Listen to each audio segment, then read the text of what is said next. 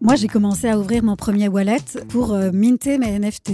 Je me suis pas intéressée à la crypto pour euh, acheter de la crypto, investir, suivre le cours des marchés, etc. C'était vraiment dans un but artistique parce qu'il fallait que je passe par là, tout simplement pour avoir accès euh, au blockchain, à ces NFT, ces certificats d'authenticité.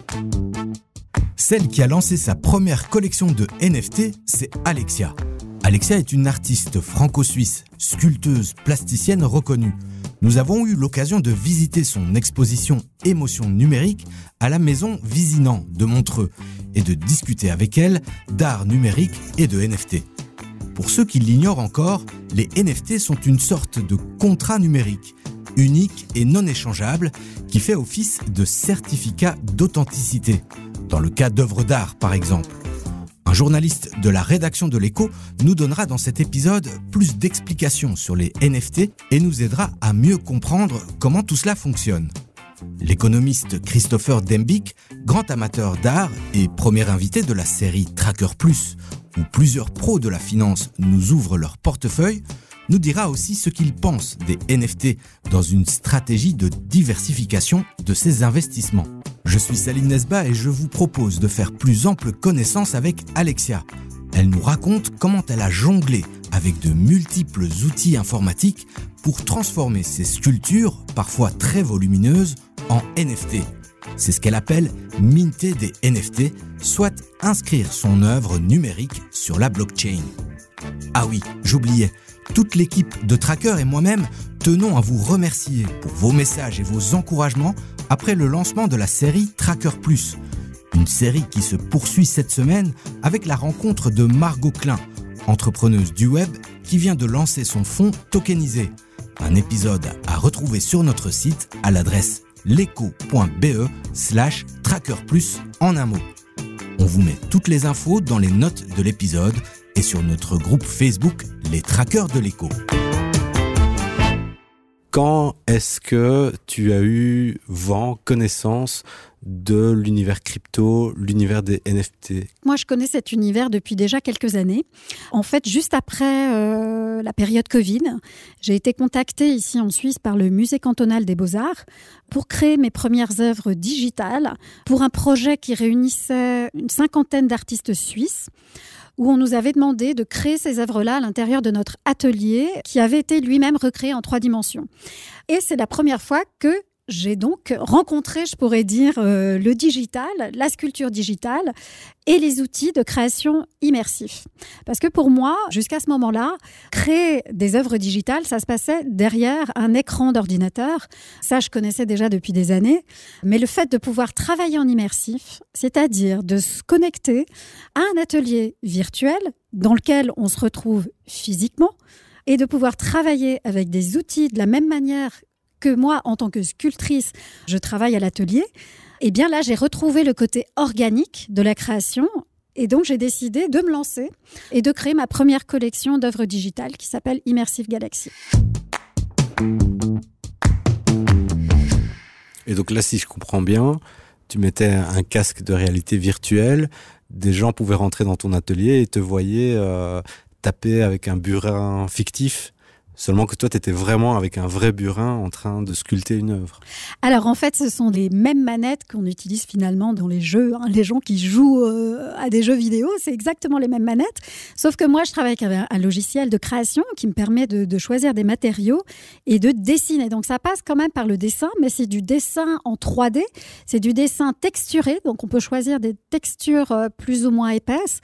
Euh, donc ça va rappeler des matières comme le modelage, la terre, l'argile ou euh, des matières comme le métal. Euh, on peut choisir aussi des couleurs. Et ça, c'est le, premier travail, c'est vraiment de créer ces structures en trois dimensions dans l'espace. Donc c'est assez génial parce qu'en fait, on peut dessiner finalement dans l'espace des objets petits, mais aussi des objets immenses. L'atelier virtuel est très grand, il n'a pas de limite. On peut aussi sélectionner des parties de ce qu'on a dessiné et les agrandir, on peut les dupliquer. Donc ça va pas du tout ressembler finalement à la sculpture traditionnelle. Hein, quand je travaille mes, mes œuvres en pierre, ou là je vais travailler avec vraiment des outils de sculpteur comme le ciseau plat, la gradine, ou tailler au disque au diamant. Non, là ce sont des outils virtuels que je vais utiliser, mais finalement pour arriver à un résultat de création de sculpture digitale. Donc euh, pour moi, c'était vraiment très intéressant de passer du réel au digital pour avoir accès à un nouvel univers où tout est permis finalement. Mais en fait, dans l'atelier virtuel, c'est très organique. Il faut imaginer que je suis debout, je dessine un espace de travail physique. De cet espace physique, euh, je suis dans un espace virtuel où je ne vois que du virtuel, mais j'ai la sensation de l'espace, j'ai la sensation du sol, une charpente, euh, voilà, tout ça est virtuel, mais ça donne voilà une sensation de réel. Et après, le côté organique, euh, il vient du fait que j'utilise mes deux mains pour dessiner dans l'espace et que je bouge autour de, finalement de ces œuvres, de la même manière que je vais le faire dans un atelier en créant des œuvres réelles. Chose que je n'aurais pas derrière un ordinateur. Même si je voulais faire de la 3D, je serais pas du tout dans ce côté organique et ludique et, finalement qui laisse beaucoup plus euh, libre cours à l'imagination combien de temps ça te prend en général en moyenne de faire une œuvre en physique? Et est-ce que c'est le même temps en virtuel ou est-ce que comme les possibilités sont beaucoup plus illimitées, tu prends plus de temps? Alors, dans une œuvre réelle, on est, on est serti par le temps, forcément, et surtout avec la pierre, parce que la pierre, quand on la taille, quand on la sculpte, on enlève des morceaux. Et donc, on ne peut pas tailler euh, indéfiniment, sinon il reste plus rien. Avec une sculpture digitale, on peut comme dans le modelage d'ailleurs, euh, rajouter. On peut enlever, on peut effacer, on peut revenir. On peut, euh, voilà, ah ben non, ça me plaît pas, j'efface tout, je recommence. Donc il y a beaucoup plus de possibilités. Après, à chacun, à chaque artiste de trouver un peu, je dirais, sa méthode de manière à ne pas se perdre effectivement en restant des heures et des heures euh, à vouloir créer une œuvre et puis finalement à revenir, effacer, revenir. En tout cas, ce qui est certain, c'est qu'avec ces casques de réalité virtuelle, la seule limite qu'on a, c'est la limite de notre cerveau. C'est-à-dire qu'en fait, au bout d'un moment, c'est très énergivore. Donc on a un temps de pause qui est nécessaire de manière à se ressourcer, euh, prendre le temps de respirer, de boire.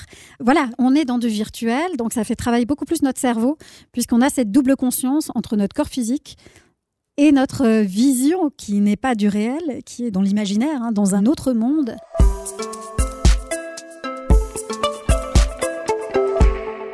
Un autre monde, oui, qui a affolé les compteurs avec des œuvres parties pour des millions de dollars ces dernières années.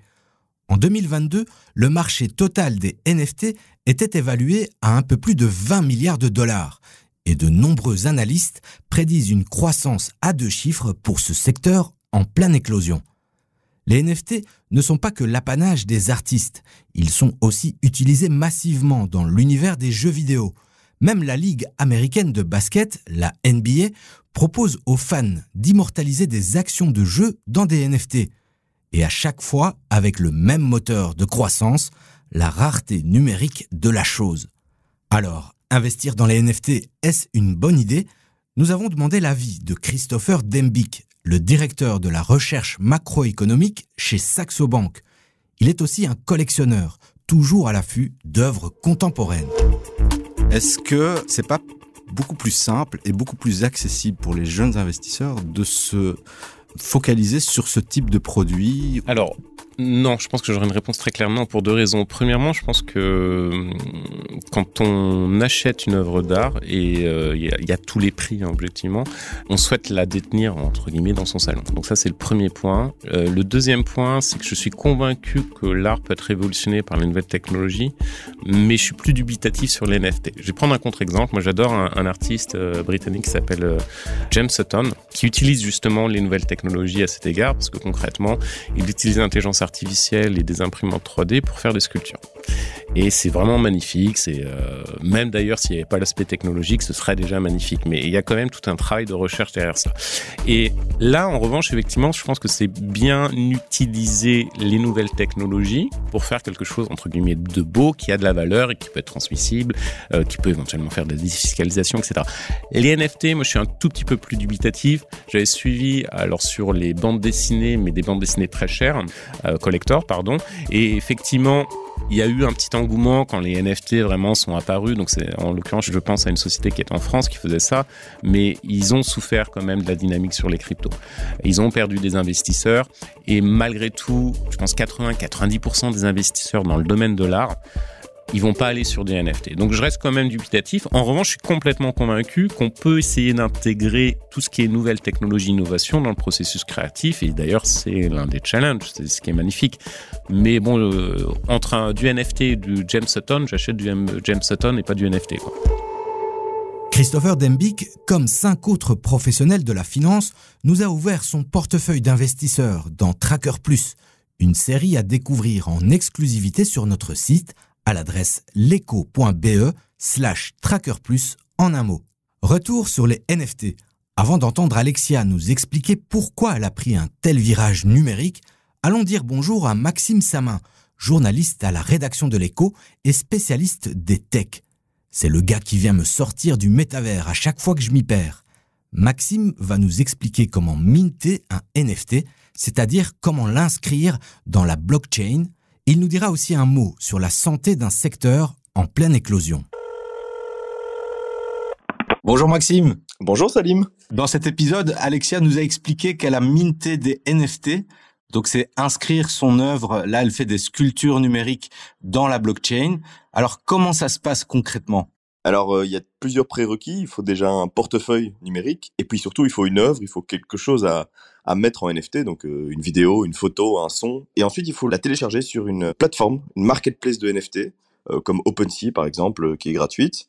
Vous l'ajoutez à votre collection, et ensuite, vous devez signer différents contrats qui inscrivent cette œuvre dans la blockchain, ce qui va permettre à d'autres personnes de pouvoir l'acheter et vous allez rejoindre des millions, des centaines de millions d'œuvres qui sont déjà présentes euh, sur la blockchain. Et donc ces contrats, c'est ce qu'on appelle les smart contracts. Et là, on peut mettre euh, tout plein de détails. Euh. En fait, les métadonnées de l'œuvre, donc son prix, son auteur, le nom de l'œuvre, son historique si elle en a un, et ça permet d'avoir une traçabilité sur l'œuvre tout au long de sa vie. C'est comme en fait pour un transfert de joueur de football par exemple, on va mettre des conditions en disant je vous vends ce joueur, mais au prochain achat, je toucherai 15% sur la revente. Et ça se fait aussi dans les NFT, effectivement, mais comme dans plein d'autres euh, euh, ventes d'actifs. On sent que la hype des NFT est en train de se calmer dans le marché de l'art notamment. Et on voit aussi qu'il y a plein d'exemples euh, d'œuvres qu'on jugeait comme ça un peu insignifiantes, qui avaient été achetées pour des millions de dollars comme par exemple aussi le premier tweet de Jack Dorsey. Et aujourd'hui, quand on regarde ce que ça vaut, ben, ça vaut plus ces millions euh, investis à l'époque. Alexia, elle n'est pas du tout dans ce type euh, de démarche, mais pour toi qui suis ce secteur de près, est-ce que les NFT ont encore de l'avenir? C'est une très bonne question, Salim. C'est difficile à dire. Euh, on est clairement dans le creux de la vague. En tout cas, depuis janvier 2023, on va dire, il y a une vraie vraie chute, euh, on le voit dans le volume de transactions, dans les montants aussi qui sont donnés pour les, ventes d'actifs. Si on compare par exemple avril 2022, avril 2023, on est passé de 4 milliards à 1 milliard euh, en termes de volume de transactions sur les, sur les différentes plateformes. C'est quand même une grosse, grosse chute. Et en termes d'avenir, euh, c'est dur à dire. Je dirais qu'il y a peut-être un avenir dans tout ce qui est par exemple traçabilité. On a vu quelques exemples intéressants euh, de Carrefour qui avait créé une chaîne de traçabilité pour certains produits qu'on pouvait scanner via un QR code et elles sont inscrites dans la blockchain, donc elles sont inviolables et on a une vraie vue sur ce qui s'est passé. Pareil, dans le secteur du luxe, ça peut permettre de lutter contre la contrefaçon, ça marche pas mal. Pour le reste, on est quand même encore beaucoup dans du bullshit, donc c'est difficile de, démêler l'intéressant du, du fake pour l'instant mais peut-être que plus tard, on visitera euh, la galerie d'art de nos enfants dans, dans, leur maison dans le métavers. Hein. C'est possible. Merci Maxime. Et d'ailleurs, tu as un livre sur le sujet. Sur le sujet, sur le métavers en général, euh, dont effectivement un gros chapitre consacré au NFT, euh, qui est disponible sur toutes les bonnes plateformes et qui s'appelle Le métavers, c'est quoi? On vous met les références dans les notes de l'épisode. Merci Max. Merci Salim. Vous vous souvenez, la semaine dernière, Alexandre nous disait dans le 36e épisode de Tracker que son grand-père était un geek de la bourse. Eh bien pour Alexia, on pourrait dire la même chose. Elle est depuis longtemps une geek de l'image, ce qui explique son intérêt pour l'art numérique. Tout le monde n'est pas forcément attiré par euh, ces nouveaux euh, médias, ces nouvelles formes de création. Moi, je dois dire que je m'y suis plongée très rapidement. Pourquoi? Parce qu'en fait, j'ai deux carrières à mon actif. J'ai une première carrière dans le cinéma et dans les effets spéciaux. Euh, j'avais déjà travaillé pour des studios d'animation. Donc la 3D, je la connais depuis les années 2000. Donc pour moi, quand j'ai découvert ces outils finalement qui n'existaient pas à l'époque, mais qui existent aujourd'hui, ça a été très très facile de me dire oh, waouh génial, je vais me finalement revenir un petit peu à ma première carrière au travers de la deuxième, puisque quand j'étais dans le cinéma, je faisais déjà de la sculpture en parallèle par passion. Et là, je reviens finalement aussi à cette carrière cinématographique et à l'image au travers de ces nouveaux médias. Donc pour moi, c'est un peu comme si je bouclais la boucle de ma carrière. Et au jour d'aujourd'hui, les deux, je ne peux pas arrêter les deux parce que j'ai besoin du physique. Mais euh, je suis vraiment très heureuse d'avoir pu intégrer le monde du numérique et le monde du digital dans mon travail. Les gens confondent beaucoup le NFT avec euh, l'art digital. Moi, mes œuvres, j'ai choisi de les transformer en NFT, mais j'aurais pu décider de ne pas le faire. Pourquoi est-ce que tu as franchi ce pas de transformer tes œuvres en NFT alors, je franchi ce pas après avoir créé cette collection. En fait, après avoir créé cette collection, ben, bien sûr, j'avais entendu parler des NFT et je me suis dit, je ne vais pas m'arrêter là. Finalement, ces œuvres digitales, elles existent. Autant les transposer dans l'univers du NFT de manière à toucher ces amateurs d'art qui collectionnent des NFT au travers d'un portefeuille crypto, donc des gens qui sont à la base s'intéressent à cette euh, crypto-monnaie et qui au travers de la crypto investissent dans les NFT. Donc c'était un moyen de toucher finalement d'autres communautés euh, qui s'intéressent à l'art, mais d'une autre manière. Moi, contrairement peut-être à l'art crypto ou à l'art euh, des NFT, moi j'ai vraiment voulu rester dans la sculpture. On est dans des œuvres. Chacune de mes œuvres sont des œuvres numériques, des œuvres digitales. On reste dans mon univers de sculptrice. Et pour moi, c'était vraiment important que ces œuvres digitales soient transposées dans mon monde. Et c'est pas moi qui m'adapte à la crypto, au digital, je me sers de ce monde-là pour le ramener dans mon univers. Pour caricaturer, dans la crypto, on dit bah c'est euh, faire de la finance sans les banques. Dans l'art, créer son NFT, avoir un titre de propriété d'une œuvre avec le NFT, c'est faire de l'art sans, sans qui? Eh bien, sans personne. euh, non, en fait, le NFT, qu'est-ce que c'est? Finalement dans l'art C'est le certificat d'authenticité euh, d'une œuvre qui a été créée. Ça peut être une photographie, ça peut être une sculpture, ça peut être euh, un film. Voilà, tout peut être NFTisé, j'ai envie de dire. L'intérêt pour l'artiste ou une artiste comme moi, c'est de pouvoir avoir un, un certificat d'authenticité de l'œuvre va venir en complément de l'œuvre euh, digitale qui a été créée pour dire, ben voilà, c'est vraiment moi qui l'ai créée. Et ce qui est intéressant aussi, c'est que quand ces NFT vont se revendre, eh bien l'artiste peut décider euh, d'un pourcentage qu'il peut retoucher à chaque fois que le NFT est revendu. Donc moi aujourd'hui, quand je mint mes NFT, euh, je mets un pourcentage de 10%. Ça veut dire que si une personne après revend ce NFT, eh bien moi je toucherai 10% sur la revente. Ce qui n'est pas le cas dans le monde réel, une fois qu'on a vendu une œuvre d'art, euh, même si après elle se vend aux enchères euh, des millions, eh bien non, l'artiste ne touchera plus de royalties sur une œuvre qu'il a vendue. Donc c'est assez intéressant. Avoir ce NFT qui vient en complément aussi d'une œuvre réelle. Ça peut dire que je peux décider, par exemple, de faire une sculpture réelle, de créer son double virtuel, d'en faire un NFT et que ce NFT soit le certificat d'authenticité à la fois du sujet virtuel mais aussi de l'œuvre réelle. Par contre, moi, quand je mint hein, mes, mes, œuvres, je peux également choisir un certain nombre de paramètres où je vais décider si l'œuvre est reproductible, si l'œuvre est transformable, etc., etc. Donc ça, c'est des paramètres que moi, en tant qu'artiste, je peux décider ou pas sur une œuvre d'intégrer à ce smart contract. Maintenant, moi-même, je suis collectionneuse de NFT. Donc, quand je vois des NFT qui m'intéressent, eh bien, euh, via mon wallet, euh, j'achète aussi des NFT. Et donc, je suis une jeune collectionneuse euh, d'NFT et propriétaire de mes propres NFT. Et donc, tu en as minté combien et combien d'autres NFT tu as dans ta collection? Alors, j'ai une dizaine d'NFT de collection et j'ai ben, on peut dire une dizaine de NFT dans ma propre collection, puisque Immersive Galaxy, ce sont 10 œuvres. Alors, il y en a un peu plus qui ont été mintées, puisqu'en fait, cette euh, collection d'œuvres digitales, ce sont à la fois des œuvres en 3D qui tournent sur elles-mêmes, hein, comme des objets euh, 3D, mais on en a aussi extrait des photographies sur fond noir et sur fond blanc qui ont elles-mêmes été mintées. Donc, en fait, j'en ai un peu plus que 10. J'en ai même euh, beaucoup, puisqu'on a fait notamment une collection spéciale pour le Festival de Cannes l'année dernière. On avait fait 50 éditions d'une photographie de mes œuvres sur fond noir qu'on a airdroppé à des gens qui ont participé à un événement. Donc là, c'était de manière totalement gracieuse. Ils participaient à l'événement et ils avaient un airdrop d'une de mes œuvres, d'une photographie. Et dans la collection euh, que tu acquiers petit à petit, la dizaine d'œuvres, c'est des artistes que tu connais par ailleurs ou c'est aussi des inconnus? Alors l'essentiel, ce sont des artistes. Par exemple, euh, ici, le, Montreux Jazz Festival a sorti ses premières euh, NFT. Donc, euh, je dois dire que l'année dernière, j'en ai acheté quelques-unes. Et puis, et puis, ce sont des artistes également de la galerie avec laquelle je travaille, la galerie Space, qui a produit le film immersif en 360. Donc, j'achète plutôt des artistes en général que je connais. Et ce qui te guide, c'est la même émotion que acheter une œuvre physique c'est parce que tu aimes bien et, oui exactement c'est parce que je vais aimer je vais trouver intéressant euh, les couleurs euh, il y a beaucoup de couleurs hein, dans les NFT voilà donc c'est très différent de mon travail. On n'est pas euh, dans de l'investissement alternatif c'était ça ma question. Oui non non c'est pour le moment je vois pas ça comme un investissement je vois plutôt ça comme une collection de choses que j'aime.